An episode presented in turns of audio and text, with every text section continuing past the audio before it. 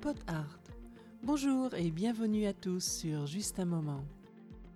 En général, j'aime me laisser inspirer par un article de journal pour mes thèmes de podcast. Malheureusement, ces derniers mois, il n'y avait que très rarement quelque chose d'intéressant dans les quotidiens, en tout cas pour en parler ici. Cette semaine, une fois n'est pas coutume, je suis tombée sur un article qui a tout de suite attiré mon attention. Vous allez voir pourquoi. Dans le sud de la France, un supermarché d'une enseigne de grande distribution très connue a suscité l'indignation de certains clients et une polémique sur les réseaux sociaux. Que s'était-il passé? Eh bien, les clients ont trouvé du gibier dans le rayon viande de leur magasin. Vous allez me dire qu'il n'y a rien de bien choquant de trouver des animaux dans une boucherie. Seulement voilà, il ne s'agissait pas de côtelettes, filets et autres steaks, mais d'animaux entiers. Il y avait donc par exemple des faisans et des coqs avec leurs têtes et leurs plumes, et des lièvres avec leurs poils et leurs longues oreilles. Tout cela emballé dans des barquettes, sous plastique.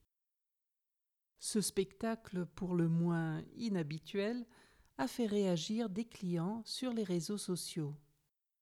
Certains se sont montrés choqués et craignaient de voir des enfants traumatisés par la vue des animaux entiers dans les bacs du magasin.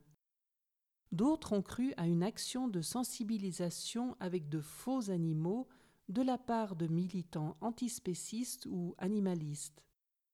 Des associations de protection des animaux se sont mêlées à l'affaire et finalement le supermarché a décidé de retirer des rayons ces produits qui ont fait couler tellement d'encre. Cependant, tous les commentaires et réactions à ce nouveau type d'offre n'étaient pas négatifs. Certains ont fait remarquer que nous avons tendance à oublier que la viande que nous mangeons provient d'animaux qui ont été tués pour cela. Même des associations de protection des animaux ont d'une certaine manière été satisfaites des fortes réactions. Les consommateurs ne sont donc pas insensibles à la vue d'un animal mort. Cela pourrait responsabiliser le client afin qu'il réfléchisse à ses habitudes de consommation, ce qui aurait également un effet positif sur l'environnement.